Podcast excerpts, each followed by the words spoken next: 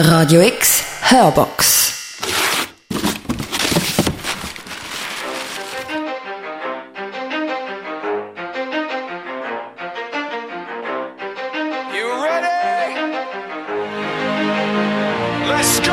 Grenzerfahrungen bei der Polizei, Grenzen im Sport, kulturelle Grenzen.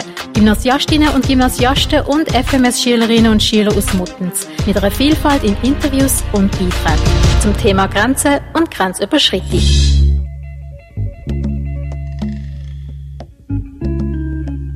Das Extreme, das Risiko, ans Äußerste gehen. Gewisse Menschen suchen sie die Grenzen. Wo fangen sie an? Wann ist eine Grenze überschritten? und wie formen sie unsere Identität? Ich bin Rebecca Häusl und begleite euch am Mikrofon durch die Hörbox auf Radio X. Es erwartet euch eine Stunde in vier Teilen mit Beiträgen von 14 Schülerinnen und Schülern aus dem Gymnasium Muttens. Sie haben sich in ihrer Wahlfachwoche mit dem Radiomachen auseinandergesetzt und dabei die eigene Sendung produziert. Gestartet wird mit einer Strassenumfrage zu kulturellen und nationalen Grenzen. Wisst ihr, wo der Regierungsrat Hans-Peter Wessels herkommt? Wie nehmt ihr Andersartigkeit wahr und über welche Landesgrenzen sind ihr schon gegangen? Jetzt denn grad als erstes hier mehr dazu in dieser Stunde. Dann als zweites folgt ein Interview mit einem Polizist, der Extremsituationen aus seinem Berufsalltag kennt. Er verschafft uns Einblick in seine täglichen Grenzerlebnisse und kommentiert heikle Ereignisse an der Grenze zur Eskalation. Außerdem, wie stehen ihr zu Löhnen von Fußballerinnen und Fußballern und ihren teilweise horrenden Ablösesummen? Schülerinnen und Schüler aus dem Gymnasium Muttens haben in einer Meinungsumfrage in der Basler Innenstadt Antworten auf das gesucht und ebenfalls in der Sendung kommen ein Thai-Boxer und ein Paracyclist zu Wort. Beide berichten hier über ihre psychischen und physischen Grenzen und Grenzerfahrungen. Das alles in der Hörbox heute zum Thema Grenzen und Grenzüberschreitungen. Jetzt mit dem ersten Beitrag von Schülerinnen und Schülern aus der FMS und dem Gymnasium Muttens. Seit 1940 ist der Ausländeranteil in der Schweiz ums Fünffache gestiegen. Durch das sind wir ein sehr viel diverses Land geworden und so auch eine Heimat für viele Kulturen. Uns hat jetzt interessiert, was es denn genau für kulturelle Unterschiede gibt und wie sie sich äußern bzw. von Bürgern und Einwohnern wahrgenommen werden. Für das sind wir, der Samuel, Deborah und der Moritz auf Basel gegangen und haben einfach mal die Leute gefragt, wo wir so getroffen haben. Es sind sich so ziemlich alle einig. Mehr Offenheit kann der Schweiz nicht schaden. Haben Sie das Gefühl, die Schweiz sollte bezüglich der Integration irgendetwas verändern oder verbessern? Ein bisschen mehr Offenheit gegenüber fremden Kulturen wäre durchaus angebracht, ja, finde ich schon. Bezüglich Offenheit ist der Anne in ihrer Israel-Ferien etwas aufgefallen, von was sich die Schweiz noch eine Scheibe abschneiden könnte. Das war gerade so zur Zeit, wo man da so gegen Minarett gehetzt hat. Und dann sieht man dort den Islam, Christen, Juden und ich weiß nicht was für alles noch. Und es ist gegangen. Und da macht man ein mega Drama, wenn da irgendwelche religiösen Richtungen irgendetwas haben wollen, was sie brauchen. Und ich dachte so, okay, und dort gehst du in die Ferien und es leben einfach alle nebeneinander her und es ist gegangen. Wir erinnern uns, ab dem Jahr 2007 hat es eine politische Debatte über den Bau von Minarett bei uns gegeben. Die Anne findet das er nicht so nötig. Die Schweizer Pünktlichkeit dagegen wird sehr geschätzt. Wenn Sie jetzt so etwas müssten aufzählen, was sich klar zum Beispiel jetzt von Kroatien gegenüber der Schweiz unterscheidet, was wäre das? Pünktlichkeit. Ja, ja, Ist, hier, ist hier ein Thema und in den anderen Ländern wird das sehr laissez-faire-mäßig gehandelt. Pünktlichkeit ist ja eine bekannte Schweizer Stärke. Wie ist es mit Freundlichkeit? Wir haben Alina mit Wurzeln in Wales gefragt. Also die Leute sind sicher freundlicher in Wales und das Wetter ist sehr viel besser in der Schweiz wie in Wales. Der Basler Politiker Hans-Peter Wessels hat uns noch von Unterschied zwischen seinem Ursprungsland Südafrika und seiner Heimat Schweiz erzählt. Meine ursprüngliche Staatsbürgerschaft. Südafrika ist natürlich ein komplett anderes Land. Die Schweiz ist ja oft darauf stolz, dass sie quasi eine Sprachenvielfalt und äh, einen lebhaften kulturellen Hintergrund hat mit unterschiedlichsten Spracheinflüssen, unterschiedlichsten Kultureinflüssen. Wenn ich mit Südafrika vergleiche, ist es zwar viel grösser als die Schweiz, ist vielleicht ein bisschen unfair. Dann hat man dort eine sehr viel größere Sprachenvielfalt. Also bei uns im Parlament gibt es drei offizielle Sprachen, Amtssprachen. In Südafrika gibt es zwölf Amtssprachen. Amtssprachen. Die sind von der Linguistik her teilweise wesentlich weiter auseinander als jetzt Italienisch, Deutsch und Französisch.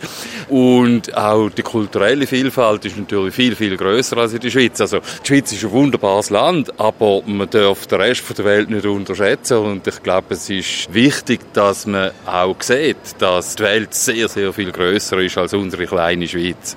Über seine Erfahrungen in einem anderen weit entfernten Land, nämlich den USA, hat uns der Bruno aus Ettigen berichtet. Sind Sie denn schon mal auf einem anderen Kontinent oder auf einem, in einem weit entfernten Land gewesen? Und haben Sie dort vielleicht Unterschied gemerkt oder sind vielleicht zum Teil auch ein bisschen geschockt von irgendetwas? Äh, ja, USA vor 20 Jahren, geschafft in zwei Jahren.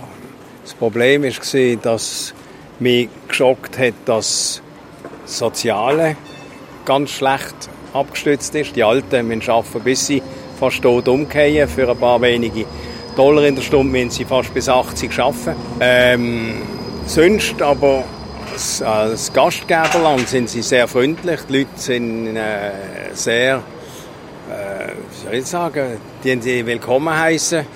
Aber sie wissen den Unterschied zwischen Schweden und Switzerland nicht. Jenny, mit Ursprung in Kanada, sieht den Unterschied vorwiegend in ÖV und Essen. Die Menschen sind aber wohl auch bisschen anders, nämlich offener. Also in Kanada haben sie nicht so ein wirkliches ÖV-System wie hier in der Schweiz. Das Essen ist anders, ungesünder halt. Ich weiss nicht, die Menschen sind vielleicht ein bisschen offener alles und so. Erfolgreiche Integration setzt ja eine gewisse Offenheit voraus. Laut dem Basler Regierungsrat Hans-Peter Wessels ist aber auch das Erlernen von der Sprache ein sehr wichtiger auf keinen Fall zu vernachlässigender Faktor. Ich glaube, für Leute, die vom Ausland kommen und einen anderen Sprachhintergrund haben, ist das wirklich ein, ein Schlüssel, äh, dass sie gut jetzt bei uns Deutsch lernen, ähm, zum, zum wirklich können, sich in dieser Gesellschaft wohlfühlen und, und äh, auch entfalten. Also finden Sie, da hat sich einiges da, seitdem, wo Sie jetzt in die Schweiz gekommen sind, bis jetzt? Ja, auf alle Fälle. Also, wo ich so in der Primarschule war in der Schweiz, äh, also ich bin im, im 68 in die Schweiz gekommen, also ich meine Ende 60er Jahre, Anfang 70er Jahre, es hat schon natürlich für die paar wenigen Ausländerkinder in Anführungs- und Schlusszeichen, die es dort gegeben hat, wobei es gar nicht so wenig waren eigentlich, hat schon ähm, irgendwelche Deutschkurse gegeben und so, aber ich als, als Kind, also als 6, 7, 8-jähriges Kind, hat das wirklich absolut als Schikanen empfunden und, und ich mag mich schon erinnern, auch an Sachen, die man heutzutage äh, klar als Diskriminierung anschauen in der Schule, äh, ich und andere fremdsprachliche Kinder, dann hat man es jetzt nicht besonders einfach gemacht, aus meiner Erinnerung heraus. Und da habe ich jetzt von dem Eindruck, soweit ich in die Schule heutzutage sehe, also von den eigenen Kindern, die durch die Basler durch sind, habe ich das Gefühl, es ist enorm viel gegangen. Man hat eine viel größere Offenheit. Man, man ist sich ein Problem oder die Herausforderung sehr, sehr bewusst. Ich denke aber nach wie vor, das ist ein absoluter Schlüssel, wo man daran muss schaffen, Sprachkompetenzen für Kinder, aber auch für die Erwachsenen, die von außen zuziehen. Die Schweiz sollte sich also Mühe geben, offener zu werden. Das sagt zumindest die Mehrheit der von uns Interviewten. Der SP-Regierungsrat Hans-Peter Wessels sieht den Schlüssel zur Überwindung von Kulturgrenzen zudem noch in der Spruch und im Erlernen davon. Aber gewisse kulturelle Grenzen sollen auch gewahrt werden, sagt Bruno aus Ettigen. Wenn jemand in unser Land kommt, hat er sich an unsere Regeln und an unsere kulturellen Grenzen anzupassen. Abschließend können wir sagen, so verschieden wie all die Meinungen auf der Straße sind, sind auch die Kulturen in unserem Land. Und das ist schön so.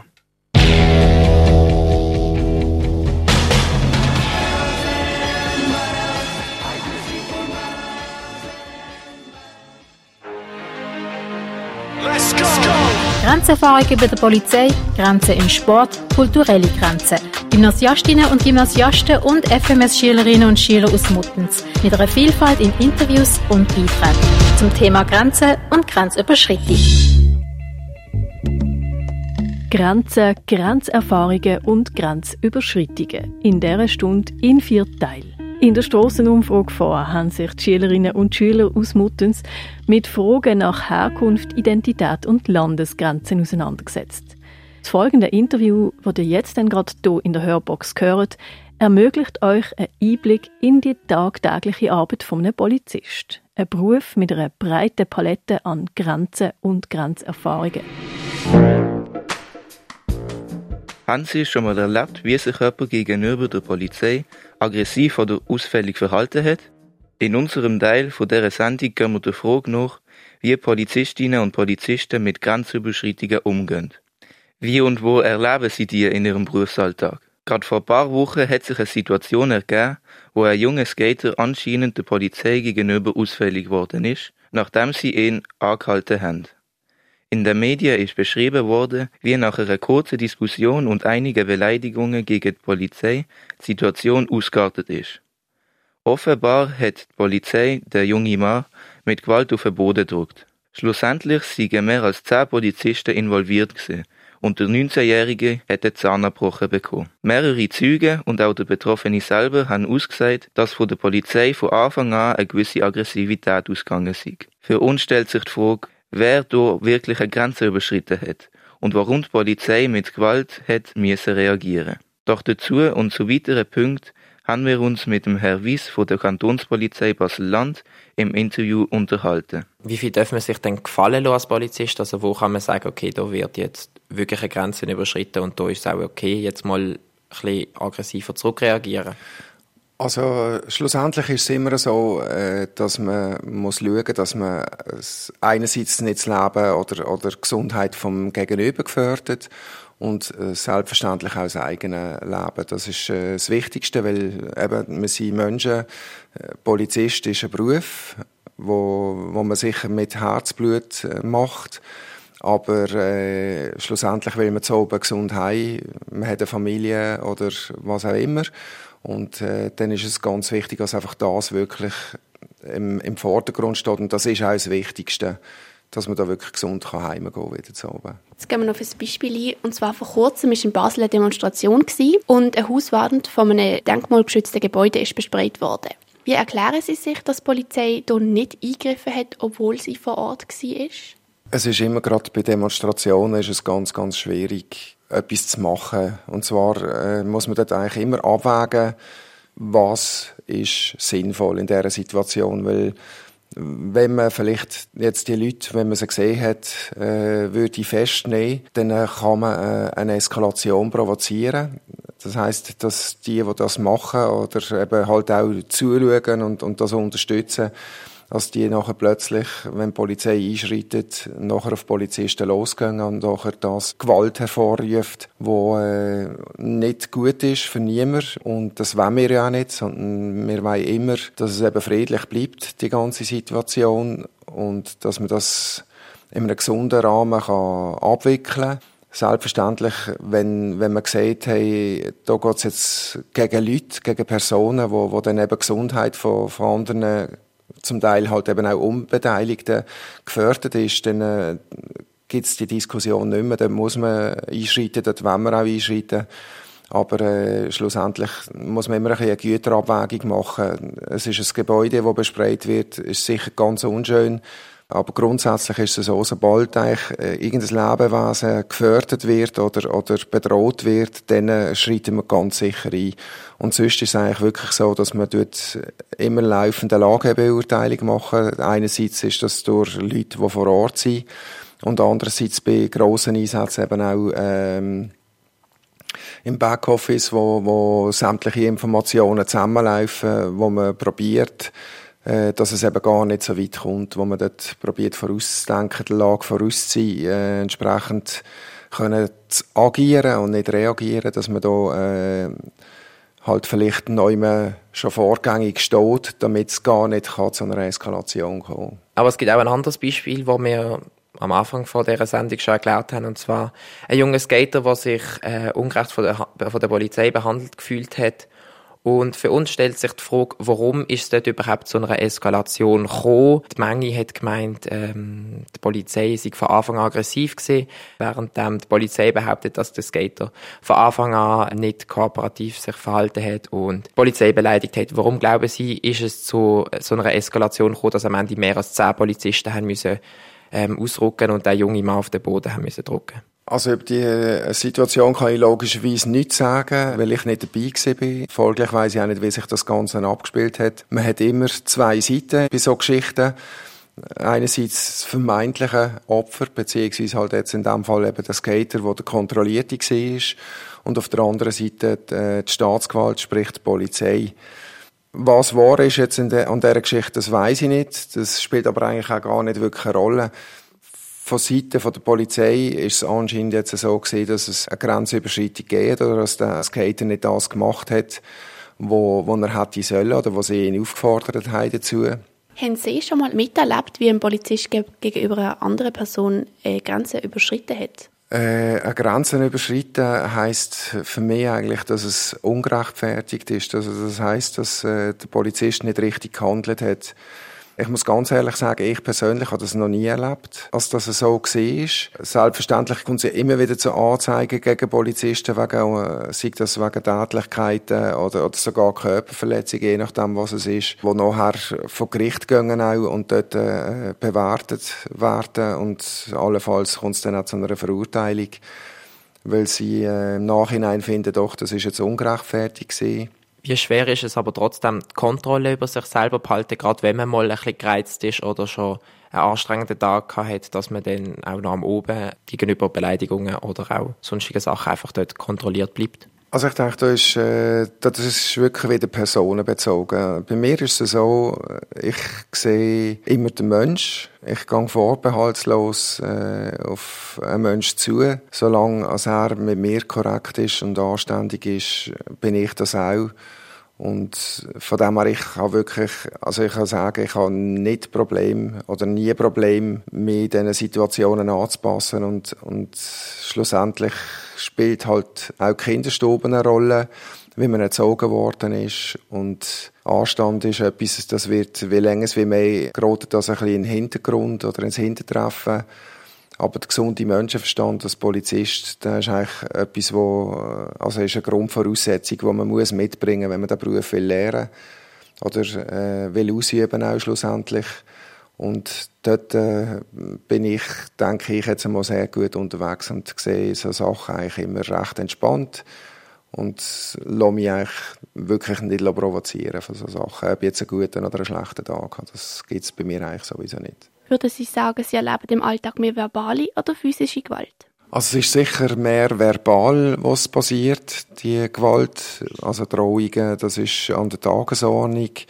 Je länger es wie mehr ist leider auch die Gewalt gegen Polizisten, die ist sehr zunehmend. Also da gibt es immer mehr Leute, die da keine Grenzen mehr kennen oder wo die Hemmschwelle viel, viel tiefer ist. Und wegen dem haben ja auch die Übergriffe gegen Polizisten in den letzten Jahren massiv zugenommen. Leider. Wissen Sie, ob es einen Unterschied beim Verhalten macht, ob eine Polizistin oder ein Polizist vor einem steht, im Rahmen vom Respekt? Also die Feststellungen machen wir natürlich schon auch. Äh, das kann sowohl als auch sein, äh, ob jetzt eine Polizistin vor einem steht oder, oder ein Polizist. Es gibt ganz sicher Situationen, wo eine Polizistin kann auch deeskalierend wirken wenn eine Frau dort steht, wo das eine, positive Auswirkung hat, wenn sich zwei auf die Nase gehen und dann steht eine Polizistin dort, dann kann das bewirken, dass die dann eben aufhören. Wenn es darum geht, zum irgendjemanden wegweisen oder zu Massregeln, sage ich jetzt einmal, und man hat dort dann nachher die Meinung, oder das Gegenüber hat die Meinung von einer Frau, lasse ich mir sicher nicht sagen, dann kann es auch das Gegenteil bewirken, dass die Polizistin dann halt einfach nicht den nötigen Respekt erfahrt und dann noch zudeckt wird mit Unnettigkeiten. Aber grundsätzlich denke ich, dass es hilfreicher ist, wenn eine Polizistin auch dabei ist, bei, bei Streitigkeiten vor allem. Wir bedanken uns ganz herzlich beim Herrn Wies, der uns interessante Einblicke in den Alltag von einem Polizist gegeben hat und uns seine Sicht auf unsere zwei Beispiele Beispiel geschildert hat. Natürlich dürfen wir nie vergessen, dass es immer mehrere Sichten gibt und der Herr Wies bei beiden Vorfällen nicht dabei ist. Grenzüberschreitungen im Alltag von Polizisten gibt es sehr häufig, sei das verbal oder physisch. So zeigt uns zum Beispiel eine Statistik aus dem Jahr 2018 von SRF, dass es in der Schweiz täglich ca. acht Übergriffe gegenüber Polizisten gibt. Die Zahl steigt stetig und beweist, dass der Respekt vor der Polizei abnimmt. Aber wie schon im Interview gesagt, sind wir alle Menschen und sollten uns gegenseitig respektieren. Der Beitrag ist ein Projekt von der Laura Müller, dem Cyril Dörr, Fabio Lichti und dem Josiah Schurdan. Wir hoffen, unser Bericht hat Ihnen gefallen und wir wünschen noch ganz viel Spaß beim Weiterlosen.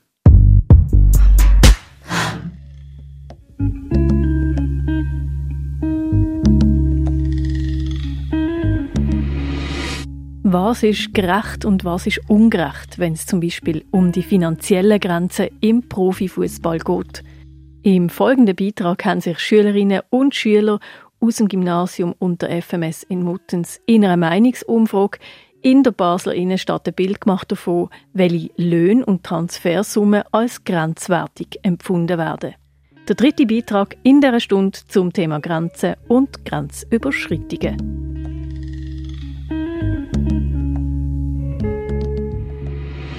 Zum Thema finanzielle Grenze im Profifußball haben wir beobachtet, dass in den vergangenen Jahren die Spielergehalte und auch die Ablösesummen in die Höhe geschossen sind. Wir haben uns dann dazu gefragt, wo die Grenze ist oder ob sie schon überschritten worden ist. Um das herauszufinden, haben wir eine Strassenumfrage gemacht und auch ein Interview. Wir sind in Basel auf die Strasse gegangen und haben verschiedene Passanten nach ihrer persönlichen Meinung zu den Finanzen im Fußball befragt.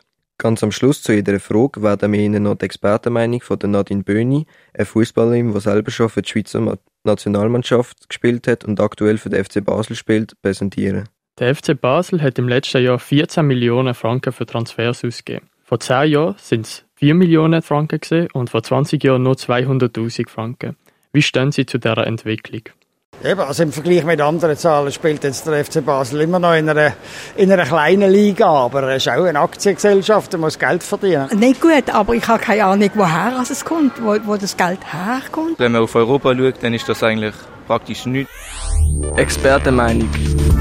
Ja, also es ist sicher auch, ähm, dass der Weltfußball, dass dort viel mehr Geld drin ist. Es ist viel mehr ähm, um an Sponsorengelder, an TV-Gelder, wenn man zum Beispiel gerade zu England schaut, also was die an TV-Gelder bekommen, die einzelnen Vereine, ist, ist unglaublich. Entsprechend können sie das Geld auch auf den Markt bringen, was natürlich Preise in die Höhe treibt. Und da profitiert auch der FCB. Das ist schon ja, eine Entwicklung jetzt, die in den letzten 20 Jahren sicher enorm zugenommen hat, dass einfach viel, viel mehr Geld im Spiel ist mit UEFA, mit FIFA und eben das ist äh, sicher nicht ganz so eine gute Entwicklung. Ein Schweizer Profi verdient durchschnittlich pro Jahr 312.000 Franken und pro Monat 26.000. Ein Profi aus der Premier League verdient durchschnittlich 3,8 Millionen Franken pro Jahr und pro Monat 317.000. Was denken Sie über solche Summen? Finden Sie die Summe zu hoch oder ist es gerechtfertigt? Wenn ich jetzt denke, die Maurer, die haben der Sonne geschaffen. Was verdienen die? Im alten Rom sind wahrscheinlich noch Gladiatoren, sind Sklaven gewesen. Die haben nicht so viel damit können verdienen, aber es war auch eine Massenunterhaltung. Gewesen. Die bekommen eigentlich durch ihre Fernsehgelder, auf Deutsch gesagt, alles in den Arsch hineingeschoben. Expertenmeinung. Ein Fußballer kann natürlich nur etwa, sagen wir jetzt mal, zehn Jahre wirklich gut verdienen oder seinen Beruf ausüben oder nehmen wir jetzt mal 15 Jahre, wenn es wenn es jemand ist, der wirklich noch ein bisschen länger kann shooten kann. Hm. Und nachher können sie ja nicht wirklich vom Fußball leben und müssen sich anders entwickeln. Gerechtfertigt, da kann man jetzt drüber streiten. Ich finde es nicht gerecht oder nicht in Ordnung, dass ein Fußballer so viel Geld verdient. Aber sie stehen natürlich auch in der Öffentlichkeit, sie haben enormen Druck. Ja, es gibt Argumente dafür, es gibt sehr viele Argumente dagegen. Aber meiner Meinung nach ist es nicht gerecht, nein.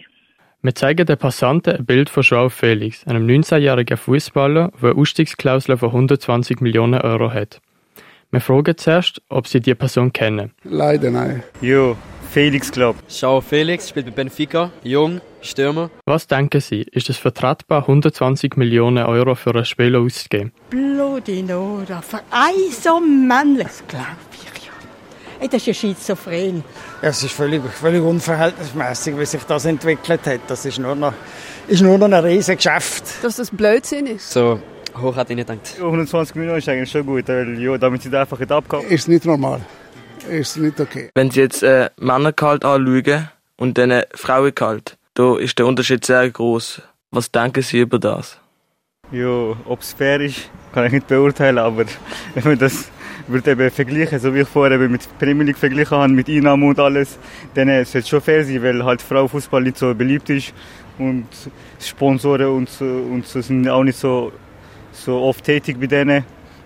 Haben sie deswegen auch nicht so viel Einnahmen, können sie auch, halt, so viel, halt auch nicht so viel Geld halt investieren in Gehalt. Eben, die Frauen dürfen ja servieren, wenn Männer feiern, oder? Das ist ja eben da noch. Nein. Das ist natürlich auch nicht. Das entspricht natürlich auch schon dem Markt, dem Marktverhältnis, dass der Männerfußball halt doch immer noch viel attraktiver ist. Aber wenn man jetzt sieht, oder wenn man Frauen, Frauen ich habe früher auch ein bisschen darüber gelächelt und so, aber wenn man jetzt Frauen WM zuschaut, ist das, ist das eine ganz gute Sache. Expertenmeinung.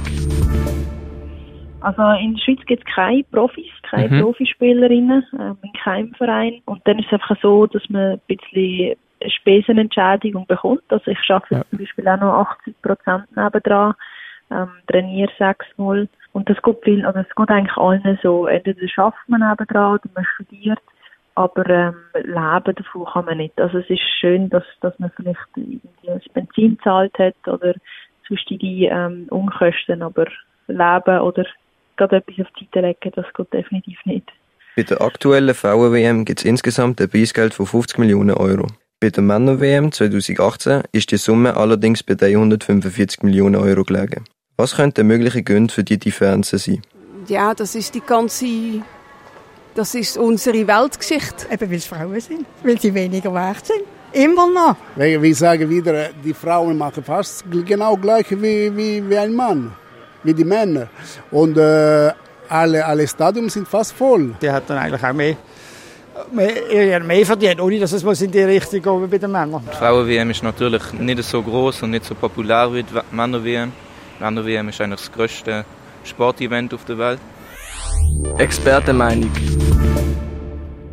Es ist eine gute Entwicklung, ähm, weil man den Einsatz der Frauen honorieren ähm, dass es nicht der gleiche Betrag kann sein wie bei den Herren, das ist auch völlig logisch. Eben, das zeigt sich schon, dass viel weniger ähm, das Match schauen, viel weniger Interesse rum ist, gerade jetzt, äh, was, was die Einschaltquoten angeht. Ähm, man muss, oder man darf das Positive sehen, eben, dass, dass der Ertrag, ähm, oder dass der Betrag für Prämien erhöht worden ist. Und ich glaube, das Vergleichen lohnt sich nicht. Von dem her sind wir froh, dass, dass es mehr Preisgeld gibt für, Frauen. Wir zeigen den Passanten ein Bild von Martha, eine der besten Fußballerinnen auf dieser Welt und auch eine der bestbezahlten. Sie verdient pro Jahr etwa 400.000. Finden Sie diese Summe fair oder ist das zu hoch oder zu tief? Das finde das find ich nicht schlecht, aber wenn man schaut, dass Männer, es ist auch immer noch, es ist auch immer noch ein viel, aber wenn man sieht, was, was, was die Luxusprofi bei den Männern verdienen, ist es, ist es sicher dann wieder zu wenig. Ja, wo ist normal, ist nicht normal. Gegen einen Mann ist es so wenig, immer. Aber ist das schon gut für eine Frau, vom Fußballer Frau? Ich finde, die Löhne sind nie gerecht und nie angemessen. Und ich finde es schön, wenn sie 400'000 verdient, bin ich froh für sie. Und ich hoffe, dass sie glücklich ist und dass sie auch ein bisschen von ihrem Geld der Welt zurückgibt. Expertenmeinung. Ja, es ist ja, das ist ja durchschnittlich. Also ich mhm. denke jetzt gerade bei, bei Lyon oder bei PSG wird es sicher mehr sein. Gerade ja. eine, eine Starspielerin, die wird sicher mehr haben. Und dann gibt es auch viele Vereine, die unten in sind und sicher weniger verdienen. Das heisst, ähm, die werden knapp 2.000 bis 3.000 Euro im Monat haben, was, was vielleicht gerade mal langt. Ja. Ähm, das ist, ja, das ist die Realität auch von vielen Leuten, die, die arbeiten, die, die nicht Fußballer oder Fußballerin sind. Ähm, ja, es ist, solange es langt zum Leben, ist es okay. Aber als Frau kann man nicht auf die Seite legen. Das ja. ist einfach so. Ja. Das ist ein Beitrag von Lukas, Levin und Luca zum Thema Finanzen im Profifußball. Wir haben uns für das Thema entschieden, weil wir alle die auch selber Fußball spielen und eigentlich im Generell auch große Fußballfans sind. Wir kennen uns auch schon ein bisschen aus und haben gemerkt, dass es auch in unserem Alter immer wie kranker wird. Es gibt auch in unserem Alter immer mehr junge Spieler, die in ganz Europa umtransferiert werden und dort anscheinend zu den neuen Profis trainiert werden. Check it. I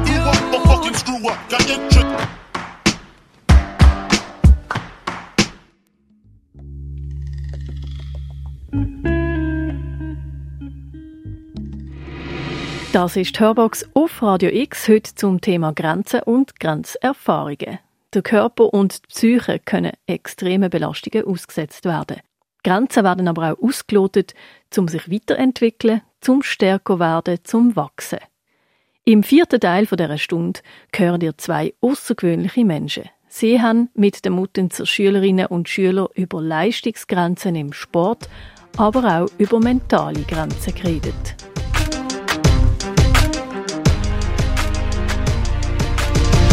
Jetzt hat erst gerade das eidgenössische Turnfest in Aarau stattgefunden. Dort sind rund 67.000 Turnerinnen und Turner im Einsatz und 150.000 Zuschauer haben zugeschaut. Das beweist, dass der Sport die Schweiz bewegt. Darum haben wir, Alexia Brugger, Leandro Sacca, Kaya Arnold und Laura Hasler uns im Konkreten mit den mentalen und körperlichen Grenzen von zwei Leistungssportlern befasst. Dazu haben wir zwei Sportler aus komplett unterschiedlichen Sportarten zu ihren persönlichen Grenzen befragt. Der Leandro hat zu dem Thema den Thai-Boxer und Trainer Francisco Matos interviewen. Der Francisco ist mehrfacher Welt- und Europameister im Thai-Boxen und hat schon über 100 Kämpfe auf der ganzen Welt bestritten. Momentan macht er aber eine Pause vom Kämpfen und konzentriert sich aufs Trainieren von seinen Schülern. Also, du schaffst neben dem Sport noch. Was machst du genau? Äh, Im Momentan nein, also im Momentan ich bin selbstständig jetzt, ich kann jetzt Leute trainieren und das gibt mir genug Geld zum Leben, aber früher in Karriere ich kann arbeiten und neben da auch trainieren und kämpfen. Wo ist die körperliche Grenze bei deinen Schülern? Wie hart gehst du deinen Schülern Training? Äh, es gibt Leute mit Talent und es gibt Leute auch, das brauchen noch ein bisschen Zeit, bis, bis das Punkt kommen, so Kämpfer sein oder äh, härter sein und äh, das heißt genau, also wenn ich sehe jemand, das nicht so ganz gut in die Sportler, in Kampfsport allgemein, äh, ich mache sowieso äh, ruhige Arbeit. Du musst dann manchmal das Training abbrechen, wenn du merkst, dass einer nicht so gut mitmacht, weil er zu schwach ist körperlich. Für mich meine Mentalität, also Schmerz ist nur Information wenn du stark mentalisch bist, ich glaube, das, das, ist, das ist mehr einfach für dich auch, wenn du Kampfsport machst allgemein.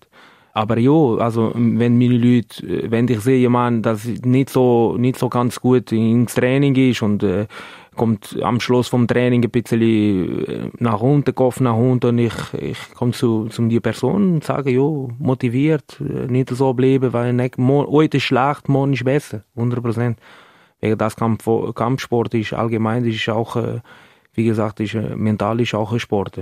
Kann man mentale Stärke auch antrainieren, lernen? Wie ist denn das? Sicher, du kannst schon hart trainieren. Ich kenne Leute, ich, habe, ich habe Leute gehabt und ich habe Leute, wie mir in Schule, äh, Leute, noch nie Kampfsport gemacht, oder? Und äh, jetzt hat schon Kampf gehabt und jetzt super gemacht, super Leistung, super gekämpft die Leute Talent und die Leute das, das Konzept, der kommt in den Gym und sagt, ich werde, ich, ich will äh, fit werden, ich will äh, Kämpfer sein, ich will, äh, ich will äh, stark bleiben. Kampfsport gibt es ein Konzept und machen wir kein, wie gesagt, keine Kampfstraße, wir machen Kampfsport, Kampfsport ist ein Sport und wir lernen das. Wo sind eigentlich deine persönlichen Grenzen, sowohl emotional als auch körperlich? Das ist eine schwierige Frage für mich. Von uns äh, Kampfsportler äh, ist immer, ist immer schwierig, wenn du sagst, was ist genau extrem, bis dieser Punkt extrem ist. Wir haben nicht so viel diese, diese Steiger. Also bei uns, wenn viel mehr machen, viel besser ist für uns, oder? Aber ähm, wie gesagt, ja, es gibt Moment, Moment äh, extrem so und wir müssen einfach ein bisschen Pause machen und das, das, das heißt, wenn, wenn Körper zeigt, auch du musst ein bisschen langsam machen, er zeigt gerade, also du musst nicht so viel improvisieren, nicht so viel mehr machen. Körper zeigt sofort, äh, los Junge, du musst bisschen langsam machen und, äh, und ja, das ist ja so. Okay, also ganz wichtig, du hörst einfach auf die eigenen Körper. Genau. Was der Körper sagt. Und wenn du probierst, deine Leistung zu erhöhen, deine Grenze zu erhöhen, wie machst du das? Das kommt darauf an, äh, was für eine Zeit ist, äh, auch äh, wie konditionell bist du. Also wenn, wenn, wenn fit ich bin, ich kann sofort mir Körper bis nach oben pushen. Aber wenn ich bin immer noch am Aufbauen, Kondition, das muss langsam, Step by Step aufbauen. Und nach am Schluss kann schon ein bisschen mehr drücken. Gibt es einen Punkt, wo es nicht mehr weitergeht? Es gibt immer ein Limit, oder? Das gibt keinen einzigen Mensch in dieser Welt, das kann jeden Tag trainieren stark, also überhaupt nicht. Okay, wie merkst du selber, dass du an die Limit angekommen bist oder dass ein Schüler an die Limit angekommen ist? Das Körper gibt Information. Und wenn du ein intelligenter Trainer bist, du sagst, ja, bitte mach Pause. Wie der Francisco gesagt hat, ist neben dem körperlichen Training auch der mentale Aspekt im Sport sehr wichtig. Das ist aber nicht nur beim Kampfsport so sondern auch in anderen Sportarten, wie zum Beispiel beim Paracycling. Wir haben den Tobias Fankhauser, einen Paracyclist aus Hülstein, befragt, der mit seinem Handbike an Strassenrennen und Zeitfahren teilnimmt. Er hat an den Paralympics in London ein Silber- und in Rio eine Bronzemedaille gewonnen. Das Handbike ist ein Velo mit drei Rädern, wo man drin liegt und mit der Hand angetrieben wird. Der Tobias Fankhauser ist Tetraplegiker und ist, seit er 13 ist, durch einen Velounfall auf den Rollstuhl angewiesen. Handbike fahren tut er seit 15 Jahren, weil er sich so uneingeschränkt kann und auch mal eine Velotour mit seinen Kollegen kann machen Disziplin Paracycling fordert vom Sportler unter gewissem Druck die Lage im Rennen gut einzuschätzen und innerhalb von Sekunden zu reagieren. Ähm, es spielt Taktik eine sehr grosse Rolle, wie man sich in dem Feld verhaltet, wenn man angreift, wenn man besser mal abwartet, ähm, wenn es dann auf Zielgerade kommt, wie man sich in einem Sprint positioniert und wenn man den Sprint dann anlässt. Und äh, für mich sind das sehr spannende und äh, tolle Momente, wenn man so in Sekundenbruchteilen muss entscheiden was man jetzt macht. Der Tobias Fankhauser hat seine Leidenschaft zum Beruf gemacht. Aber für ihn ist es auch wichtig, neben Training dort Arbeit eine Abwechslung zu haben bisschen mehr als ein Jahr lang bin ich Profi gewesen. Aber ich muss auch sagen, ich habe jetzt gemerkt, es hat mir ein bisschen gefehlt, noch etwas zu schaffen oder ein Studium. So für den Kopf ist mir das Profileben ein bisschen eintönig gewesen. Dann hat sich nur noch alles um den Sport gedreht, irgendwie um Trainingslager und welcher Recovery Shake am besten ist. Und finde ich es auch mal schön, wieder etwas anderes zu haben neben dem Sport. Um aber vom Sport leben zu können, wird der Herr Fankhauser von der Sporthilfe und dem Kanton Basel-Land unterstützt. Ohne die Unterstützung wäre es nicht möglich gewesen. Aber so konnte ich mir es eigentlich leisten, voll auf Kartensport zu setzen. Selbst der Tobias Fankhauser hat die Frage, wie er an seine körperliche Grenze kommt, schwierig gefunden. Es macht mir einfach Spaß zu trainieren und äh, ich kann also in den Wettkämpfen über mich rauswachsen. Ähm, ich habe jetzt noch nie so genau Gedanken gemacht, wie und was. Ich habe sicher einen sehr sturen Kopf, dass ich, wenn ich mir ein Ziel setze, dass ich das ums Verrecken erreichen will. Und ich denke, das ist schon äh, vielleicht ein bisschen die Basis, um im Sport Erfolg zu haben. Dazu sind Fragen aufgekommen, wo er seine persönliche Grenzen im Vergleich mit nicht körperlich eingeschränkten Personen sieht und wo er seine Stärken sieht. Also jetzt im Sport ist mir eigentlich wichtig, dass oder sage ich, denke, da kann ich für viele Paralymp für alle paralympischen Athleten sprechen, dass wir eigentlich einfach als Sportler angeschaut werden und nicht behinderte Sportler. Also wir trainieren genau gleich intensiv wie die nicht behinderten Sportler und äh, wir machen Sport trotz einem Handicap und nicht, weil wir ein Handicap haben. Und da ist uns eigentlich auch wichtig, dass wir Wettkämpfe können bestreiten können, wo wir auch integriert sind in nicht behinderten Sport zu meinen Stärken. Ich glaube, da ist wirklich so ein bisschen, dass ich mich äh, taktisch in einem Feld recht gut kann bewegen kann, dass ich ein guter Sprinter bin, dass ich auch auf der Zielgerade noch die Entscheidung kann herbeiführen und halt, dass ich einfach einen sturen Grind habe, dass wenn ich mir ein Ziel gesetzt habe, dass ich das probiere zu erreichen. Der Wille, im Spitzensport voranzukommen, ist der wichtigste Grund, um überhaupt erfolgreich zu sein. Die Meinung teilt Tobias Fankhauser auch. Alle, die auf diesem Niveau Spitzensport betreiben, haben sehr starken Willen. Weil im Fernsehen sieht man meistens nur die Wettkämpfe und die Siegerehrung, aber äh, was in den Trainings dahinter steckt, das kommt man meistens nicht so mit über, wenn man einfach so ein Sportkonsument ist und das sind harte Trainings und da schießt es einem auch ab und zu mal an und dann ist es halt wirklich einem sein Beruf und dann muss man auch mal arbeiten, wenn es einem grusig anschießt und dass man halt das überwindet, ich denke, ja, das ist der Wille, den man dann braucht, dass man Erfolg hat. Selbst der Herr Fankhauser kommt an seine Grenzen. Trotzdem geht er nicht auf und schafft nur noch härter. Das ist, glaube ich, auch ein bisschen das Ziel von meinem Trainer, dass er äh, mich an die Grenzen anführt. Also, sei das, wenn wir Intervalltraining machen, dass wir halt dann noch anstatt 12 noch den 13. und den 14. Intervall machen. Oder halt einmal ein Training machen, das viel länger geht als normal, dass man aus seiner Komfortzone rausgeht. Ähm, mental zum Beispiel, für mich ist es auch immer schwierig im Winter, wenn man so, wenn es grau und nass ist vor und man Trainings auf der Rolle macht, dass man dann gleich motiviert ist zum Trainieren, auch wenn man an Ort und Stelle ist. So Sachen äh, muss man immer wieder ein bisschen an sich schaffen. Der Tobias Fankhauser bestätigt unsere Theorie, dass man irgendwann die körperliche Grenze erreicht hat und die Karriere zu Ende geht. Ja, ich denke, das ist schon ein Thema, dass irgendwann auch meine sportliche Karriere zu Ende geht.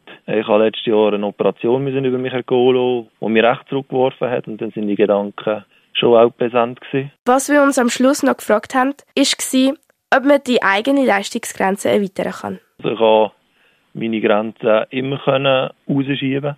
Als ich den Unfall hatte, mag ich mich noch erinnern, als ich das erste Mal in einem Handbike gehockt bin, da habe ich äh, kaum 400 Meter auf der 400 Meter Bahn absolvieren. Ich habe dort, weiß nicht wie lange gehabt, 10 Minuten oder so. Und heute sind 40 Kilometer kein Problem mehr für mich. Ja, das ist spannend zu sehen, wie man die Grenzen kann verschieben kann. Wie wir in diesen zwei Interviews gehört haben, sind die mentale Stärke und der Wille sehr wichtig. Und das in jeder Sportart. Die beiden sind sich bewusst, dass sie eine körperliche und mentale Grenze haben. Es fällt aber beiden sehr schwer zu definieren, wo die genau ist. Beide betonen, dass es wichtig ist, wenn man eine gewisse Leistung erreicht hat, an seine Grenzen zu gehen, um besser zu werden. Aber es wichtig ist, dass man spürt, wenn man die überschreitet.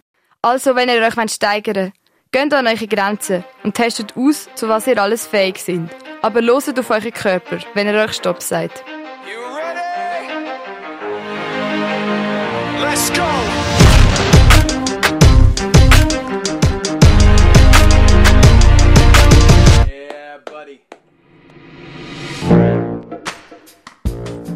Ob im Alltag, im Beruf, im Sport. Wie weit kannst du gehen? Wie weit dürfen andere gehen? Wie einfach oder schwer ist es, Grenzen zu setzen? Über Erlebnisse in ganz unterschiedlichen Situationen haben 14 Schülerinnen und Schüler aus Muttens in der heutigen Hörbox berichtet. Sie haben sich in ihrer Wahlfachwoche mit dem Radiomachen auseinandergesetzt und dabei die eigene Sendung produziert. In Interviews mit Fachpersonen, in Strassenumfragen und mit gestalteten Beiträgen haben sie aufgezeigt, wie vielfältig Grenzen und Grenzerfahrungen sein können. Nachhören können ihr die ganze Sendung auf radiox.ch.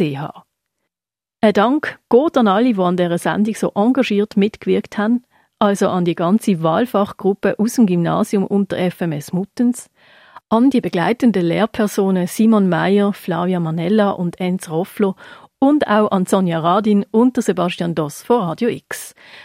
Die nächste Hörbox gibt es in einer Woche, wieder am Samstag am 4 und am Sonntag am Morgen in der Wiederholung am 10 Dann mit der Basler Eule. Junge Autorinnen und Autoren präsentieren ihre Gewinnergeschichten zum Thema Freunde oder Feinde.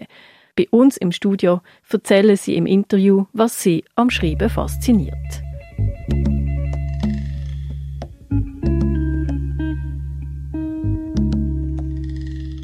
Für euch am Mikrofon da heute ist Rebecca Häusl am Mikrofon. Bis bald.